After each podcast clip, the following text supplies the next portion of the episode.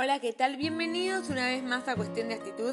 Mi nombre es Maush y hoy voy a hablar de cómo fue el Lola Palusa Argentina 2022 en vivo, el gran show de Miley Cyrus al cierre de Brisa Rap.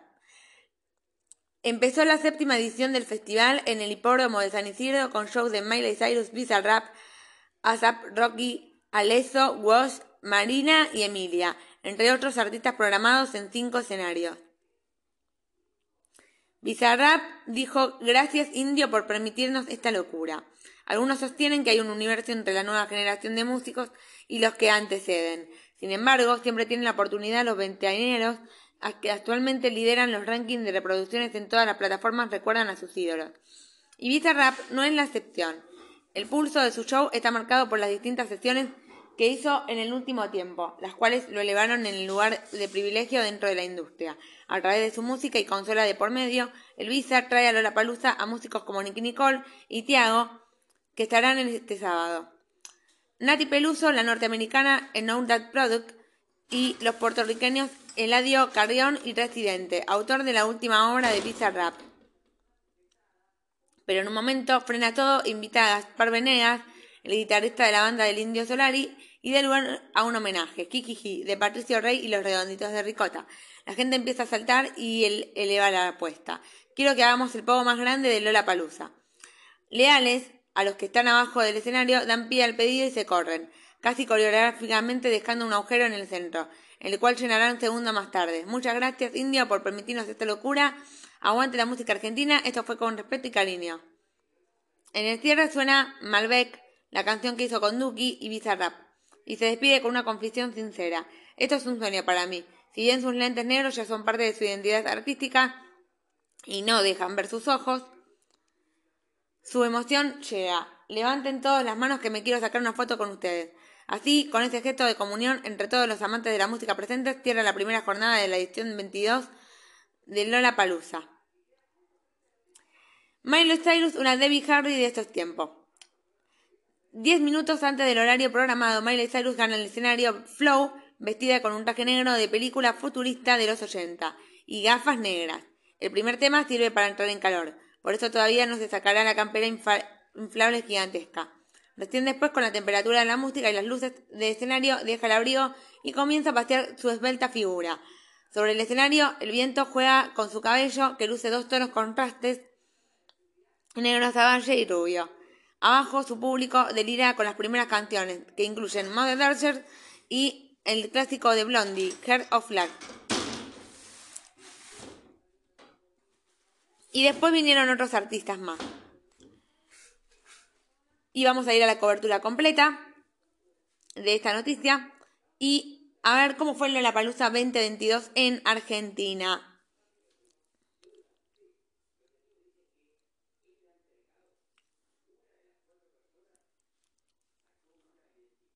También estuvo Nicky Nicole en el día de ayer, en el segundo día, y esto fue lo que pasó. Nicky Nicole cantó con No te va a gustar y se sumó al reclamo feminista del 8 de marzo. La intérprete de Colocao y Guapo Raquetero también invitó al escenario a Duki y Bizarrap. Hace poco tuvimos el 8 de marzo. Es importante que tomemos conciencia de cuántas chicas no están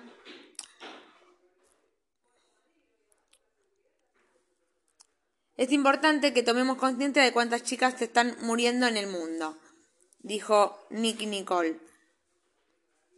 Y agregó, antes de presentar a los miembros de No Te Va a Gustar, entre ellos el cantante Emiliano Branchiari, para hacer venganza, el track que lanzaron juntos el año pasado, el campo se llenó de puños en alto para satisfacción de la Rosarina que veía cómo cada vez más el público se sumaba a su pedido de justicia mientras el sol pegaba de frente en el flow stage. Esto no es una canción, es una realidad en la que vivimos, dijo.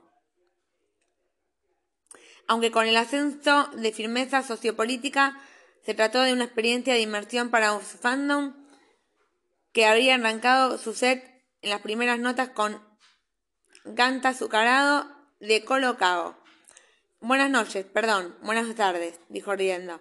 Hubo razones para la confusión. En horario periférico, la muy vacía convocatoria de Nicky obedecía el prime time nocturno, de un presente hace rato innegable para el género urbano.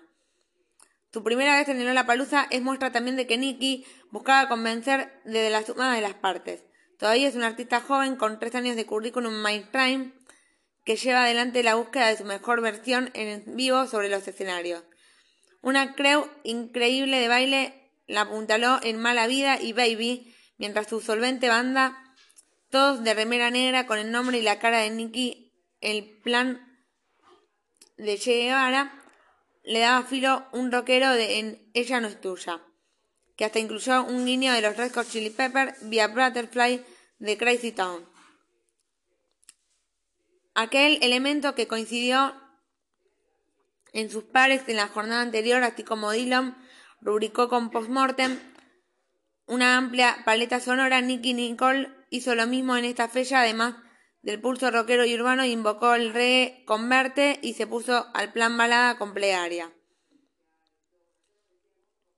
El final fue infeccioso reggaetón en No Toque My Night y el soul del ya clásico moderno guapo traquetero.